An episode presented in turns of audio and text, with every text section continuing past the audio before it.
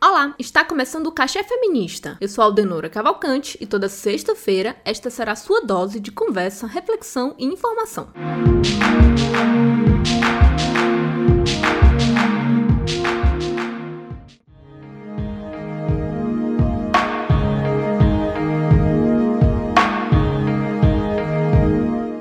Semana, o empreendedor Enzo Celulari postou em sua rede social sobre a maior queda em 25 anos do consumo de carne no Brasil. Enzo questionou se a queda se dava pela alta dos preços ou se os consumidores estão mais conscientes. Fora as críticas direcionadas ao autor da postagem no Twitter, internautas debateram sobre o avanço da fome no Brasil. À luz dos recentes acontecimentos, o Cachê Feminista desta sexta traz dados e esclarecimentos sobre o aumento da fome e dos produtos mais básicos que hoje faltam na mesa do brasileiro. Vem com a gente!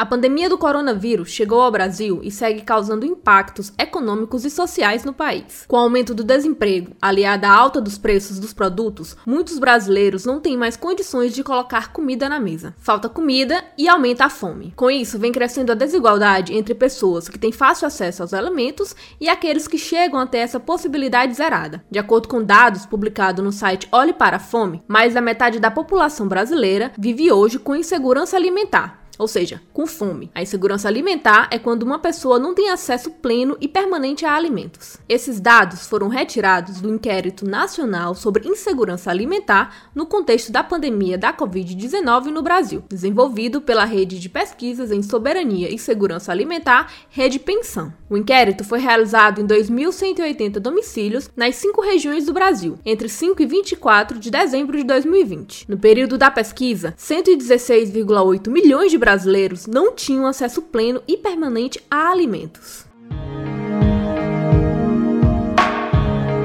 No Brasil, a fome é caracterizada como um problema histórico. Porém, entre os anos de 2004 e 2013, foi possível notar uma significativa redução nos índices da fome no país. A queda foi fruto das estratégias do programa Fome Zero, aliado a políticas públicas de combate à pobreza e à miséria. Com o agravamento da pandemia e da ausência governamental à assistência de pessoas que sentem fome, os últimos dois anos no Brasil fizeram o país retornar a patamares de 2004. Alimentos básicos como arroz, feijão e carne já não são mais acessíveis aos brasileiros. Desde o ano passado, as grandes redes de supermercado parecem ser os únicos favorecidos financeiramente com a pandemia. De acordo com o cálculo da Associação Brasileira de Supermercados, Abras, os custos dos 35 itens mais vendidos disparou em 2020. Com o aumento, os supermercados passaram a vender 9,36% a mais do que em 2019, o maior aumento anual da categoria em 20 anos. Se o aumento no lucro tem um público específico, a insegurança alimentar no Brasil também. Mulheres, pretos e pardos e pessoas sem escolaridade ou com ensino fundamental incompleto são os mais atingidos pela fome. Em 2020, 11,1% dos lares chefiados por mulheres, os habitantes passavam fome. O percentual de lares chefiados por pessoas pretas e pardas era de 10,7%, e em relação à escolaridade citada, 14,7%. Em janeiro de 2019, o impacto direto na mesa dos brasileiros brasileiros começou com a extinção do Conselho Nacional de Segurança Alimentar e Nutricional. A medida do presidente Jair Bolsonaro extinguiu um órgão que era responsável por formular, executar e monitorar políticas públicas relacionadas à segurança alimentar e nutricional. Com todos os dados apresentados, fica claro que a fome no Brasil é algo que cresce e afeta públicos específicos. Além disso, esses públicos precisam enfrentar a fome e outros problemas de saúde físicos e mentais causados pela ausência do alimento. A pandemia vai permanecer no Brasil e seus impactos seguem ferindo os mais pobres. Ações em caráter emergencial e urgentes precisam ser aplicadas para que a fome seja barrada no país. Isso só será possível quando o governo olhar para o brasileiro.